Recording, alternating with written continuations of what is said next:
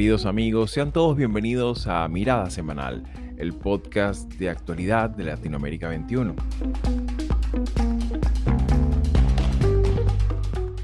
Como todos los domingos, analizaremos las principales noticias de la semana con el respaldo intelectual de Marisabel Puerta Riera y Manuel Alcántara Sáez.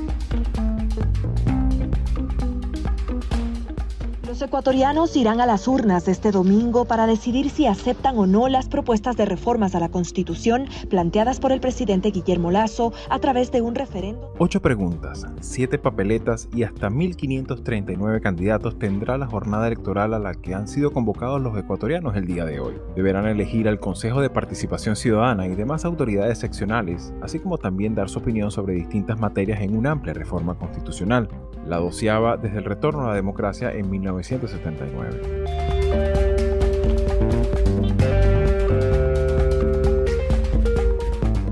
O presidente Lula recebeu hoje, na capital federal, o chefe do governo alemão, o chanceler Olaf Scholz.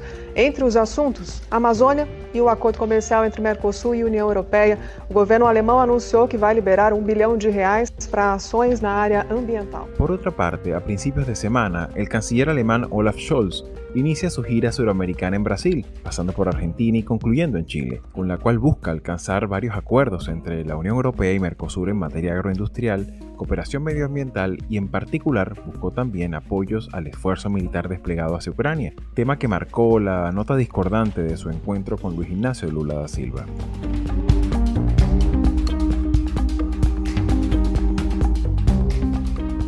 A ver, la División de Investigación y Análisis de la empresa matriz de la revista The Economist, que se llama The Economist Intelligence Unit, consideró que la democracia peruana empeoró en los últimos meses. En su informe de 2022, el organismo degradó a Perú de la categoría de democracia defectuosa o imperfecta a la de régimen híbrido O Brasil caiu quatro posições no índice de democracias feito pela revista The Economist. Y para el tercer segmento analizaremos el índice de democracia 2022 que anualmente publica The Economist, uno de los estudios más abarcantes e influyentes con los que se examina el desempeño institucional de 165 estados independientes. Titulado El Frente Democrático y la Batalla por Ucrania, esta edición destaca tendencias, avances y retrocesos de la democracia y cuán profundo ha sido el impacto de la invasión rusa y la lenta restitución de las libertades civiles ante las medidas adoptadas durante y después de la pandemia en muchas naciones.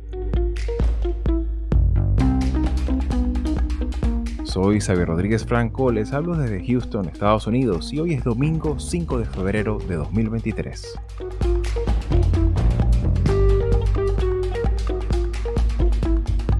Y bien amigos, bienvenidos una vez más a Mirada Semanal. Y comenzamos esta semana, ahorita mismo me acompaña Manuel Alcántara, que está ahorita mismo en Cuenca, Ecuador. Eh, bienvenido, Manolo. Hola, ¿qué tal? Mucha expectativa para este domingo, ¿no? Sí, exactamente. Es una, una elección eh, de carácter sobre todo local, aunque también a la vez hay un, una suerte de, de, consulta popular sobre, sobre distintos aspectos de la, de la política ecuatoriana. Y bueno, Marisabel, para comenzar, sería interesante examinar y arranquemos de una vez con este tema sobre Ecuador. Este domingo realiza una consulta popular en el marco de unas elecciones seccionales, que es como llaman, pero que hay que considerar un poco el contexto político ecuatoriano. Estamos hablando de un año, un poco más de año y medio que ha tenido el gobierno de Guillermo Lazo, el cual evidentemente, como ha ocurrido en buena parte de los países andinos está envuelto de mucha inestabilidad política, mucha turbulencia en la calle, muchas dificultades para retomar un poco el ritmo económico, considerando también que, el Ecuador tiene una importante dependencia de la dinámica comercial internacional. Pero me gustaría examinar, y tu palabra de, de arranque, ¿cómo examinas tú esto de consultar a la ciudadanía en un contexto en el que, bueno, ciertamente hay muchos temas pendientes y muchas cosas esperables, considerando que el Ecuador ha tenido que padecer también el tema del, narcotráfico y de la violencia urbana en, los últimos meses. Estaba revisando un, trabajo de Janina Welps sobre los referendos y, todo el esfuerzo que hay de de utilizar estas oportunidades de, democracia participativa y, democracia directa para resolver problemas, dar respuestas a la ciudadanía. Y una de las cosas que me llama la atención es que he visto como en algunos sectores de la opinión pública es que se intenta utilizar este recurso, pero donde no ha mediado una negociación, por ejemplo, acerca de esta reconfiguración, vamos a decir, poder legislativo, ¿no? Y, hasta qué punto eso no hace sino responder a las necesidades del Ejecutivo ante una eh, valoración negativa de su gestión pero que en realidad eso no está eh, dirigido, orientado, no responde a lo que son las expectativas de la gente. Tú lo decías en la introducción, uno de los problemas de Ecuador, que vamos a ponerlo dentro del panorama real de América Latina, de países que están viviendo, sus economías están viviendo las consecuencias, los efectos de la pandemia, ¿no? El tema de la violencia, el tema del narcotráfico, son estas medidas las respuestas para lo que la ciudadanía está esperando en relación con la capacidad del Estado de proveer seguridad, es lo que pareciera que no queda claro y esas son las dudas que, que nos hemos encontrado al menos desde el punto de vista de la opinión. Es bueno que, hayas mencionado todas estas cosas, Marisabel, porque esto nos ayuda a introducir a la, pregunta que quería hacerle a, Manolo, que está ya en Ecuador y está en ese contexto, en ese ambiente eh, político. Eh, pero, ¿cuáles son estos aspectos que son sometidos a consulta? Entendemos que hay elementos que tienen que ver con el Poder Judicial, con el Poder Legislativo, pero también hay otros elementos de efecto, ¿no? Como este tema que se quiere someter, es una de las preguntas con el tema de la extradición. Entendemos que muchas veces la gente tiende a pensar de que cuando eh, un criminal o, un cabecilla es, es, aprendido en cualquiera de los países de América Latina, siempre tenemos como la expectativa de que podemos extraditarlo a Estados Unidos y ahí se pondrá autoridad, ¿no? Un poco en ese, en ese golpe de efecto, ¿crees tú, Manolo, tendría, tendríamos que entender esta, esta consulta y todos los temas que están en, evaluación? Mira, ya he dicho algo, María Isabel, al principio que es, que es importante, ¿no? Hay cierta tradición en, Ecuador de esto, de este tipo de consultas, ¿no? O de referéndum, como aquí en, Ecuador se, se, llama. Yo diría que una mezcla de, de, distintos temas. Son ocho las preguntas. Algunas son eh, muy concretas, muy claras, y otras son a veces incluso diría sofisticadas y, difíciles de entender para la, para la mayoría de la, gente. Incluso en, ámbitos, digamos, técnicos, académicos, hay, hay discusiones ¿no? muy, muy importantes sobre, sobre qué se quiere realmente preguntar. Pero sobre todo, hay, yo, yo creo que hay tres líneas dentro de estas ocho preguntas, y podría a lo mejor haber más, pero que mm, son los hilos conductores. Eh, una primera, que es yo creo que la políticamente más relevante, es que sigue el proceso de, mm, diría, de desmonte del, eh, del correísmo. ¿no? En concreto, me, refiero a un órgano que fue muy importante en la constitución eh, de Correa, que se llama aquí de, Montecristi, porque es el lugar donde se reunieron los constituyentes, eh, que se llama el Consejo de Participación Ciudadana y Control Social. Está integrado por siete personas. Era una suerte, para entendernos, de Senado, de Senado muy, muy pequeño, evidentemente, porque son siete personas, en un país donde hay una única Cámara. ¿no? Y ahora eh, las preguntas, en concreto las preguntas 5 y 6 de este referéndum, desmantelan por completo a este, a este Consejo. Primero, porque en la pregunta 5 se pregunta a la gente si está de acuerdo con eliminar la facultad de designar autoridades que tiene el, este Consejo. Y la pregunta 6 Mm, porque se le va a quitar la legitimidad de la elección directa, porque los, las siete personas integrantes del Consejo de Participación Ciudadana son elegidas eh, por el voto directo de los ciudadanos. Y a partir de, ahora, si, si gana esta, esta, esta, pregunta, el sí en esta pregunta, los miembros del Consejo de Participación Ciudadana y Control Social serán elegidos por la Asamblea Nacional. Entonces yo creo que este es el núcleo principal, eh, yo creo que políticamente hablando, el más duro de la, de la consulta de este domingo. ¿no? Luego hay otra serie de preguntas que tienen que ver con cuestiones medioambientales, que tienen que ver con cuestiones, como también has dicho, que es muy, muy importante, claro, y, es la, la, pregunta, la pregunta número, número uno, que es muy parecido a algo que se debatió hace años en Colombia, que es la extradición de ciudadanos que, que existe prohibida ¿no? y demás. Y, y luego también en, una dirección similar tiene que ver con el, papel que desempeña el Consejo de la Judicatura en términos muy técnicos a propósito del Consejo, del, Consejo Fiscal. Ah, y otra cosa que me parece que es muy importante en, otras dos preguntas es que se replantea el tamaño. Por un lado, se replantea el tamaño de la, del Congreso, es decir, se va a la idea de reducir el número de, diputados en un Congreso que es, que es relativamente pequeño, son 137 diputados los que hay y se, y se pretende reducir. Y también algo que atañe a los partidos políticos y a, digamos, a intentar eh, reducir el número en del número de los partidos políticos que hay, que es, elevadísimo, a un número en virtud de, una presencia de apoyo en el censo. ¿no? O sea, ya digo, es, es realmente un, un, cambio político importante el que, el que se va a producir en un escenario en el que la gente no sabe muy bien qué va a votar, que, como he dicho antes, no entienden en, alguna medida algunas de las preguntas, y es donde mm, políticamente, bueno, es posiblemente el, mayor interés que, tiene, que tienen eh, los comicios de, este domingo. Bueno, como bien has resumido, pues estamos hablando de un proceso ciertamente complejo donde se van a tocar distintas materias. Hay que también considerar que la Asamblea Nacional ya hizo una, en, su más reciente, la, la nueva elección legislativa que se hizo, ya se hizo una incorporación del, del, método Webster, que es el, digamos, un, método inusual en la, en la dinámica legislativa de la región y que ya trastocó el tema de la representatividad. Sin embargo, en general y para cerrar el tema Ecuador y su consulta popular, podríamos e, examinar todos estos temas y uno pudiera preguntarse, ¿son estrictamente necesarios para mejorar la gobernabilidad del Ecuador? en general, cara a lo que a este fin de mandato que le corresponde al gobierno de Lazo?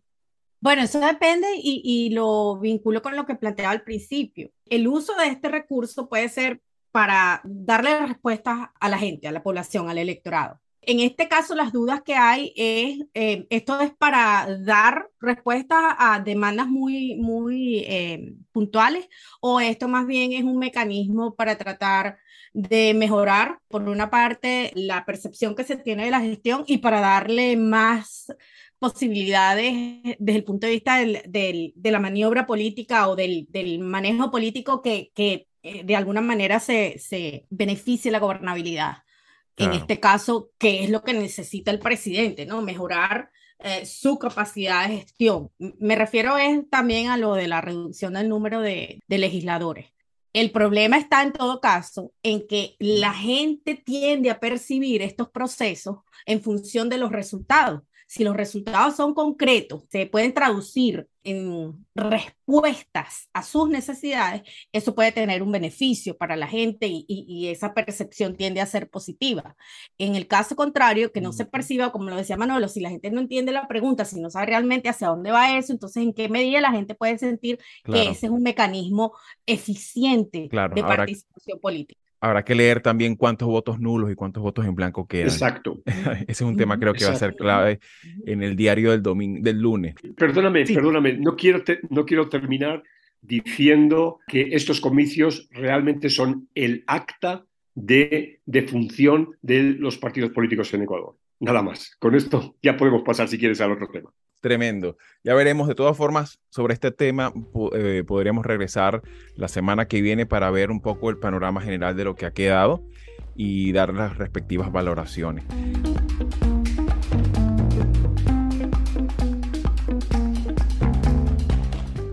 Mudando de asunto, yendo a Brasil, esta semana el canciller alemán Olaf Scholz comienza, eh, realiza un periplo de visitas dirigidas a, a Sudamérica buscando la forma de alguna manera de expandir y redinamizar una relación bilateral entre la Unión Europea y Mercosur, sobre todo, eh, en un momento especialmente álgido de la economía, el intercambio comercial y sobre todo en el ámbito geoestratégico. Este periplo comienza por Brasil, luego se dirige a Argentina y, y también pasa por Chile. Sin embargo, queríamos examinar particularmente esta visita que hace a Brasilia en la que se producen muchas imágenes. La, de arranque sería esa imagen que nos deja un lugar que hace tres semanas fue vandalizado de una forma terrible y que, que bueno, vemos, no, no, fueron muy visibles las huellas de, ese, de ese vendaval que ocurrió allí. Ya nos habla de un elemento de resiliencia institucional Me gustaría una palabra de valoración eh, general de este, de este encuentro entre Olaf Scholz y Luis Ignacio Lula da Silva en un contexto eh, económico y político bastante particular. ¿Cómo lo miras tú, Manolo, considerando pues que eh, Europa tiene una guerra en su territorio, como es el caso de la guerra y la, invasión rusa en Ucrania? Claro, bueno, mira, de, cara de Brasil, yo creo que la, la primera constatación que hay que decir es que en un mes, en un mes, Lula ha recibido a la mitad de dignatarios extranjeros que recibió Bolsonaro en cuatro años de mandato. O sea, creo que esto me parece que, es un dato que me parece que es relevante de cómo en realidad eh, Brasil está en el mundo, o sea, ha vuelto al mundo ¿no? Eh, y, ha superado este, este, esta etapa de, oscurantismo, de aislacionismo del presidente Bolsonaro.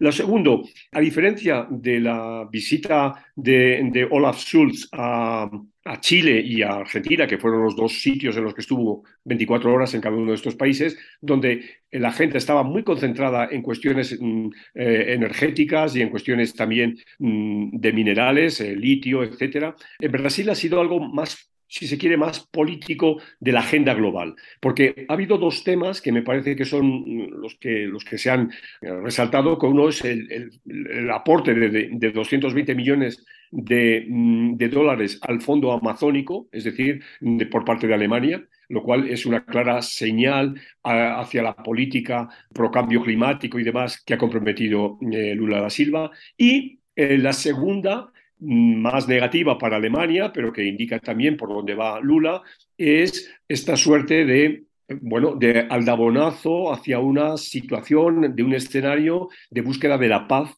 en Europa. ¿no? Y en este sentido, eh, por un lado, eh, la propuesta de mediación, de creación de un, pool de países que medien en, eh, en, el conflicto para alcanzar la paz, yo creo que esto es, eh, algo que, eh, claro, eh, que no ha sentado bien en, la Cancillería alemana, ni posiblemente en otros, en otros países europeos, pero que creo también demuestra una postura muy firme de un Brasil que busca la paz. Y esa, ese también aviso de que armas o municiones brasileñas que exporta Brasil a Alemania no terminen en el suelo eh, ucranio. ¿no? Entonces yo creo que eh, son, mm, podríamos decir, no sé si, si, está bien dicho decir que es una de cal y una de arena, pero, pero de alguna manera me parece que es lo que hay que resaltar de esta, de esta visita. Particularmente me gustaría también tu palabra de apreciación con respecto a cuál podría ser la implicación que pudiera tener esta visita y esta, este periplo suramericano de Alemania eh, sobre todo de cara a una mm, tantas veces mentada redinamización del, del Mercosur y sobre todo eh, la relación Mercosur-Unión Europea. ¿Cómo lo ves tú, Marisabel? Sí creo que hay esa percepción de que por un lado Scholz se reúne con, con Lula y, y, luego en Argentina y Chile hay, hay una visión de acercamiento y, y, hay una coincidencia con el tema de la green energy, de las energías renovables.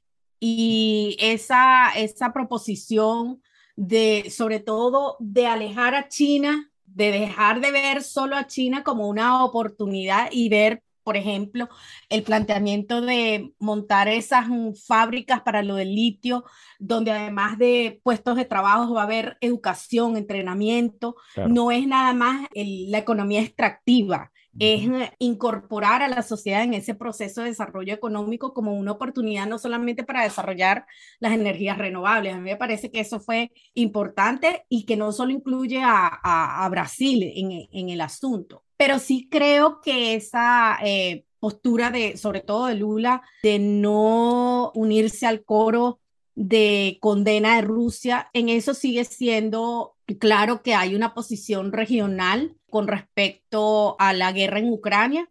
Y ahí Scholz trató quizás en, el, en la versión final del encuentro de que, bueno, al menos ellos están claros que Rusia está actuando mal, pero hasta ahí, ¿no? Entonces eso es simplemente para, para que la, la cosa no, no quede tan mal, pero sí, sí es una a favor y una en contra, ¿no? Sí, sin duda alguna. Creo yo que también hay que considerar el hecho que ciertamente queda, sobre todo en las declaraciones finales, ¿no? Queda bastante claro que un ataque a escala total, como el caso de la invasión a Ucrania, que bueno, fue un poco el planteamiento de Lula, este, de un grupo de países amigos, que, buena parte del 2022, sea, el mundo entero, a través de sus cancillerías, ha hecho esfuerzos por ser amigos e interlocutores para, para mejorar y ese diálogo diplomático necesario para promover cese al fuego. Incluso los acuerdos y, digamos, los primeros acercamientos que se hicieron en Turquía hablan de esa disposición que hay eh, a, nivel diplomático planetario. Sin embargo, me gustaría, Manolo, una apreciación considerando que, ok, los hispanoamericanos, los latinoamericanos, pudiéramos entender que, bueno, estamos distantes de Ucrania y quizás no nos toca tan de cerca y no nos convoca a tomar determinaciones, pero ¿qué implicaciones tiene de cara a lo que está haciendo la Unión Europea? Estamos hablando de un actor político muy importante que incluso está redinamizando y rediseñando sus presupuestos de defensa. Está cosas que quizás en esta misma altura del año pasado, quizás muchos países no, tendrían en agenda, por supuesto, los incrementos de, de, gasto, de gasto de defensa, por ejemplo, ¿no? ¿Qué valoración le das quizás a esta, mm, a esta falta de determinación para cuestionar y, tomar partido, eh, considerando que, bueno, que ya el caso de Alemán está poniendo tanques y carros de combate en el terreno, igual que lo está haciendo Reino Unido. ¿Cómo ves esta suavidad con la que Latinoamérica y sobre todo estos tres países de Sudamérica han tomado posicionamiento con respecto a este, este conflicto que todavía permanece y que ya está pronto a tener un año ya? Sí, mira, Xavi, aquí, aquí chocan los dos, los dos eh, ejes que abordan las relaciones internacionales desde una perspectiva académica, el idealismo y el realismo. ¿no? El idealismo es que hay que buscar la paz y que hay que buscar un escenario de intermediación para eh, detener la guerra ¿no? y luego negociar. Eh, creo que es lo que, lo que está detrás de la idea de, de, de Lula y, de otros, y de otros gobiernos en América Latina. Y por otro lado está el, realismo. ¿no? El realismo es que ha habido una agresión eh, por la fuerza que se viene dando desde hace años, ¿no? porque eh, mm, bueno, ahí está el caso de Crimea y esa agresión ha supuesto eh, la violencia sobre vidas y propiedades de ciudadanos de Ucrania. ¿no? y, eso pues no, no, debe, no debe quedar, no debe ser gratis. ¿no? Y por consiguiente eh, se demanda, eh, como ahora acaba de ocurrir en la cumbre de la Unión Europea que se ha celebrado en, en, Kiev esta semana, bueno, pues que haya reparaciones. ¿no? Es decir, que Rusia ahora ayude a reconstruir lo que ella ha destruido. ¿no? Entonces, son, digamos, dos escenarios eh, que se sitúan en opuestos y, claro, eh, eh, depende mucho de dónde se esté, ¿no? Es muy distinto estar en, en Europa, donde un conflicto nuclear puede eh, inmediatamente eh, afectar a, los países vecinos, a estar en Brasil, donde bueno, se ve como un conflicto distinto y distante. ¿no? Eh, entonces, en, ese sentido, mm, es donde, donde se da al actual, el actual debate. ¿no? Yo creo que, que, Lula es un hombre que tiene un capital, que tiene un capital de reconocimiento y que a mí personalmente, y esto es una opinión, ya digo, muy personal, creo que está muy bien en que lo juegue, que, lo juegue, que, juegue con ese capital y que, y, que lo utilice para parar, para parar la guerra. La gravedad de, de, la situación, se le escuché mencionar al jefe de redacción para Europa de The Economist recientemente que lo, lo reseñaba en una frase, si Rusia para, para la guerra, si Ucrania para, para de existir Ucrania. O sea, esa es la gravedad de lo, que, de lo que se está planteando y creo que esto incluso ha tenido un impacto en dos más distintos órdenes de la vida en sociedad de nuestros países. Y en ese efecto me gustaría pasar al tercer, al tercer punto del programa de hoy.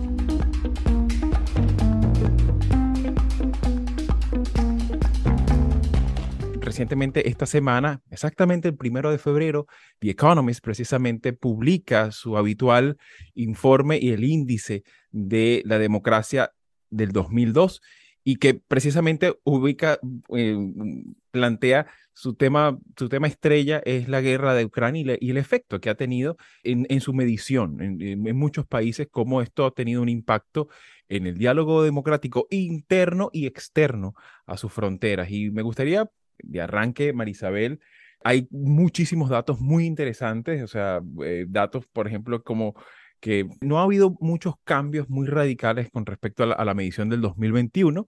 Sin embargo, es llamativo, por ejemplo, ese dato de la introducción en el que dice que el 8% de la población mundial vive en una democracia consolidada. por lo menos en caso particular de América Latina, por séptimo año consecutivo, una degradación y un deterioro en la calidad de, nuestras democracias. ¿Cómo evalúas esta, esta primera lectura a, este informe que, bueno, para académicos eh, siempre es una, una referencia sobre la cual podemos discutir, podemos estar de acuerdo o no, pero es una referencia muy, muy valiosa. Bueno, lo primero que observo es que había la expectativa de que una vez superada la, los coletazos de la recesión económica por la pandemia, los niveles iban a volver a, a, su, a sus posiciones prepandémicas. Las mediciones iban a estabilizarse. Y lo que el reporte eh, asoma es que, por una parte, no ha habido mayor deterioro si bien las cifras son desalentadoras porque estamos hablando de que apenas en, en, América Latina estamos hablando del séptimo año consecutivo de la democracia en caída. Y el reporte apunta a capacidad de, de los estados de enfrentar los retos que dejó la pandemia. Entonces, aquellos que al menos están hablando de, una, eh, de un estancamiento, aquellos que lograron un estancamiento, como lo dice el reporte, la resiliencia en el caso de la democracia en los Estados Unidos, es porque tuvieron capacidad estatal, tuvieron capacidad desde el punto de vista de sus instituciones. ¿Qué pasa en Latinoamérica? En Latinoamérica lo que queda claro es que así la pandemia haya pasado, es su escasa poca, débil, eh, muy fracturada capacidad estatal, la que está quedando en evidencia y por eso la recuperación ha sido mucho más lenta. Eso es lo que queda claro del reporte en el caso de Latinoamérica, que es lo que creo que es más alarmante. Creo que es importante también mencionar el hecho, Manolo, digamos, el índice y su componente metodológico está centrado, por supuesto, en el desempeño institucional, de, la democracia entendida como un proceso también institucional principalmente. Obviamente hay cosas que, hay otros informes eh, y otros estudios que incorporan más el tema de la, de la capacidad de organización social, mm, los grupos de presión, lo que es la dinámica cívica y en muchos casos cómo esta, esta dinámica cívica, que, que sería interesante que, que The Economist incorporara también estos movimientos de contestación en los autoritarismos y se pudiera tener algún tipo de reflejo en, estos índices, ¿no? Sin embargo, eh, me gustaría tu palabra eh, como, investigador desde hace muchísimos años. ¿Cómo evalúas tú el, componente metodológico de este índice? Mira, lo primero es que estos índices son esos, son índices, nos ayudan, nos ayudan eh, a, guiarnos en la niebla, ¿no? Son, luces que nos miden, intentan medir una realidad que de entrada es compleja. O sea, no, esto hay que, hay que decirlo muy claramente, esto es difícil y mm, supone un, trabajo metodológico muy, muy fino. Hay ya varios índices, como se ha dicho. Aquí eh, el, más viejo es uno que se llama el de Freedom House. Luego también hay eh, un índice de la Fundación Alemana, de la Fundación Bertelsmann, por ejemplo, o eh, el propio IDEA Internacional tiene otro índice. Bueno, el, índice de Economist se basa, como tú muy bien has dicho, en cuestiones muy institucionales. Se basa en, cinco grandes indicadores, el proceso electoral y el pluralismo, el funcionamiento del gobierno, la participación política, la cultura política democrática y las libertades. O sea, eso es lo que mide, no mide otra cosa, ¿no? Entonces, pero como, como he dicho antes, es una luz, nos sirve para, primero, saber si estamos mejor hoy que hace X años y para también comparar entre, entre países, ¿no? Entonces, sabemos que estamos peor, que hay una degradación. Y esto, bueno, esto es algo que en la academia se viene diciendo ya desde hace tiempo, utilizando distintas expresiones, eh, democratic backsliding, por ejemplo, o eh, yo mismo he acuñado la expresión de democracia fatigada, etcétera. Es decir, eh, es claro que hay hay un pequeño deterioro de la democracia. Y subrayo esto de pequeño, en mi opinión, en mi opinión es pequeño. Mm, no, no, hay, no hay una ruptura, no hay un quiebre. Estoy hablando en términos, repito, muy generales, ¿no? Pero esto no significa que no tengamos que estar atentos. Esto por un lado. Y por otro lado, y en lo atinente a América Latina, el índice nos sirve para constatar algo que también sabemos, pero que a veces ignoramos, y es que América Latina es muy, muy diversa. Hay tres países, de acuerdo con este índice, eh, como son eh, Uruguay, Costa Rica y Chile, que eh, su, em, su, desarrollo, su, su, rendimiento en este, en este índice les sitúa entre los 20 países del mundo, los, mejores 20 países del mundo en términos del índice este de, de, democratización. Claro. Y, eh, y, a la vez, claro, hay países que se sitúan muy atrás. O sea, que entonces nos sirve para, para para contemplar esta heterogeneidad de América Latina y ver también si que la región ha descendido, ¿no? Pero mm, en términos generales y en términos medios, eh, el descenso es de 5 5,83 a 5,79. Es decir, estamos hablando de eh, cuatro centésimas. Es decir, eh, es muy poco, pero eso, repito, no significa que no haya que estar precavidos y haya que estar atentos a lo que está pasando en la región. Claro, ciertamente hay que tomar en consideración que en la propia región esa, esa, esa heterogeneidad y esa disparidad también es muy llamativa, considerando, por ejemplo, el caso de los rendimientos precarios que se, que se han registrado, sobre todo en el caso de Haití, en el caso de El Salvador, en el caso de México, también de los, digamos, los sospechosos habituales, ¿no? De Cuba, Nicaragua y Venezuela. Eh, sin embargo, vemos que, por ejemplo, hay una, una especial mención al caso chileno, que conjuntamente con Francia y España recuperan la etiqueta de full democracies y eso es un caso muy, un aspecto muy llamativo. Pero ya para cerrar este, este segmento, Marisabel, me gustaría un poco tu comentario. ¿Qué elementos también tendríamos que examinar allí con respecto al aspecto comparativo? Eh, si tomamos en consideración que, bueno, estamos en una, en una, en una región del mundo, como le llamaba Alain Rouquier, el extremo occidente, que ciertamente pues eh, vive dentro de, esta, dentro de estas referencias hacia la democracia y sus instituciones y su importancia. ¿Cómo examinas tú eh, esa contención que registra precisamente también ese, ese el, informe sobre esa resiliencia institucional por un lado, esa resistencia también de la ciudadanía, pero también ese, esa tensión y esa polarización que se ha dado en los últimos años? Bueno, yo creo que podemos usar los ejemplos del deterioro en El Salvador, el reporte habla de que eh, básicamente en América Latina las cosas han, han eh, desmejorado, entre otras cosas, por el rating que se le da a, El Salvador. Por supuesto, ver eh, eso desde la perspectiva ideológica no nos dice tanto como verlo desde la perspectiva de la influencia y liberal, que ahí es donde la democracia verdaderamente sufre. Porque veamos el caso de Venezuela. Venezuela entre, entre otras cosas, sigue su deterioro institucional, pero es para mí esa aproximación. Eh, lo que nos dice es que el tema no es tanto lo ideológico como lo procedimental y lo institucional. Ahí es donde está el reto. No estamos hablando de un, de un tema abstracto, todo lo contrario. El tema de la democracia puede que sea muy principista y valorativo, pero realmente donde nosotros nos tenemos que encontrar es en el terreno de lo procedimental. Y ahí es donde ambos, tanto en El Salvador como en Venezuela o en Cuba o en Nicaragua, eh, estamos hablando de, de sociedades que tienen el juego democrático trancado. Obviamente es un informe que tiene muchísimos aspectos muy valiosos, pero que seguirán siendo objeto de debate, de conversación y de, y de análisis para lo que viene. Así que bueno, muchísimas gracias por, por su tiempo, por sus apreciaciones. Eh, esperemos ver cómo queda esta consulta popular en el Ecuador. Así que bueno, mi palabra de despedida. Muchísimas gracias por estar aquí, Marisabel, Manolo. Gracias, un gusto como siempre.